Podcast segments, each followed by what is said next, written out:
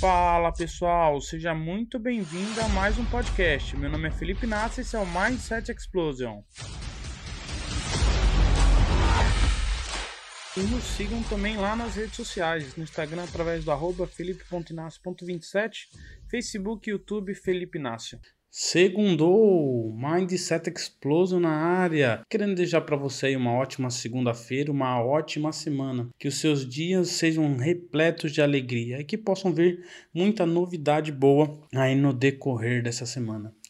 Eu vim fazer um bate-papo rápido com vocês hoje, por causa que essa semana, observando e fazendo alguma retroativa de algumas atitudes da minha filha, eu aprendi alguma coisa. Aliás, com a minha filha, hoje ela tem perto dos três anos, eu aprendo muito diariamente, ainda mais quando a gente faz esse retroativo. Mas o que acontecia é que minha filha, ela sempre vinha pedir algumas coisas, e como todo pai, tem coisas que nós temos que falar não, não, não pode.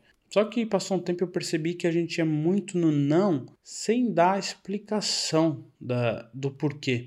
Então, quando ela pedia algo, nós falava não. Então ela começava a chorar, a espernear. Nunca foi de muita birra. Só ali entre os dois anos faz, faz um pouco, mas nada de excepcional. Mas ela começava a chorar, como toda criança, quando quer algo, porque às vezes a gente não explica para ela o porquê. Mas eu comecei a raciocinar sobre isso e às vezes a gente não é que não pode, não é que não dá, é que não é o momento ou não é a hora correta ou não pode ter aquilo porque vai atrapalhar algo. Então eu comecei a explicar para ela o porquê dos não, o porquê não podia fazer, mas no sentido de ela falar assim, um exemplo, pai, posso comer Danone? Em vez de falar assim, não, não pode, falar filha, você pode, mas depois de você comer a sua comida.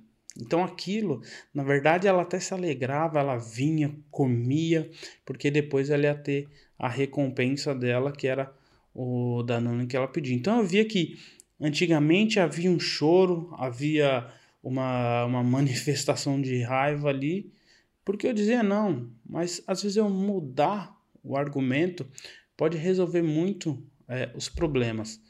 Quando ela completou dois anos, nós começamos a expor ela um pouco as telas, né? Ela, é, vamos dizer, o tablet, que é o que ela tem. Então, ela pode assistir, mas uma vez na semana, que é na sexta à noite, né? Todo mundo chega em casa, às vezes nós também queremos assistir um filme, então às vezes a gente coloca é, um desenho para ela ver. E antigamente, o que, que a gente falava? Ela, todo dia, pai, posso assistir? Papai, posso assistir? Papai, posso assistir? Não. Começava o choro novamente. Agora ela chega e fala assim: Papai, posso assistir? Ela gosta daquele desenho dos cachorrinhos. Na verdade, acho que o mundo inteiro né, de, de, de criança tá, estão gostando desse desenho. E ela pedia e eu falava: Não, filho, olha, você pode assistir depois, por exemplo, que você for cinco dias na escola, se isso for na, na segunda-feira. Então ela não chorava, ela falava: Tá bom. Então na terça-feira ela chega, papai, posso te patrulhar? Não, filho, agora só faltam quatro, só faltam três.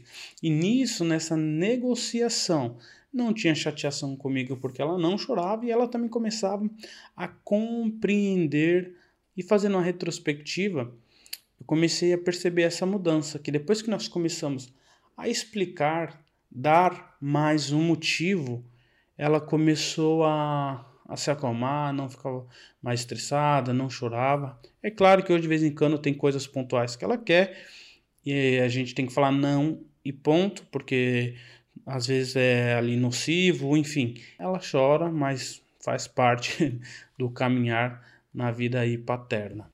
Então, o que, eu aprendi com isso foi que às vezes nós continuamos como essas crianças que apenas choram, porque a vida é cheia de não, a vida é cheia de percalços onde as coisas parecem que ia acontecer e não acontece. E eu olhando para ela, eu falo: a gente tinha que ser igual a essa criança, evoluir no quesito de que aprender as coisas.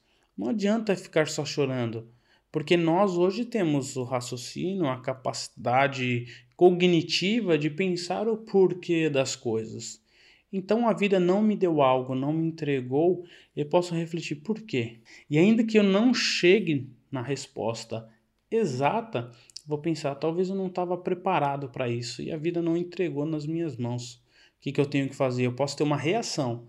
Eu tenho que me preparar para aquilo que eu quero. Às vezes nós queremos algo e simplesmente ainda não é o tempo, tem que esperar um tempo mais, talvez de maturidade, talvez de desenvolvimento, talvez de, enfim, de N coisas que nós temos que fazer para nos desenvolver, para que esse tempo onde nós não somos ainda, entre aspas, capazes de ter ou estar naquela posição, nós possamos nos desenvolver para quando passar esse período a gente receber o que queríamos e ainda ter a capacidade de trabalhar aquilo. Então, olhando para minha filha, eu aprendi isso, porque às vezes a gente continua naquele ciclo da primeira criança que recebe não e só chora, chora, chora, mas não tenta tirar uma explicação, um aprendizado. Tem muitas coisas que é simplesmente para nós aprendermos. Às vezes a vida nos dá um não que se a gente for refletir o porquê e a essência era algo para nós aprendermos e para nós crescermos.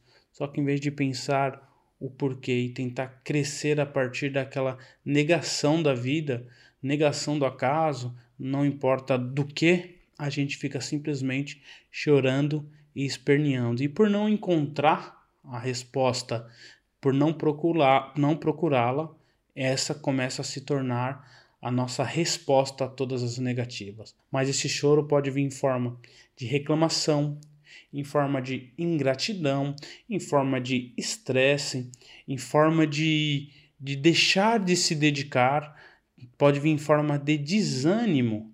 Esse é o choro que nós podemos ter caso a vida nos dê uma negativa e nós não sabemos lidar ou aprender com elas.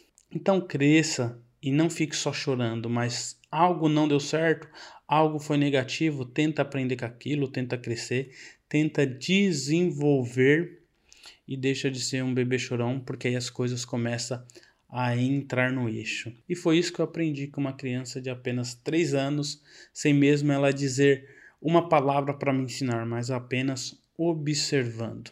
Então que nós possamos ainda aprender muito com as nossas crianças. Como dizia o Walt Disney, Afinal de contas, os adultos são apenas crianças crescidas.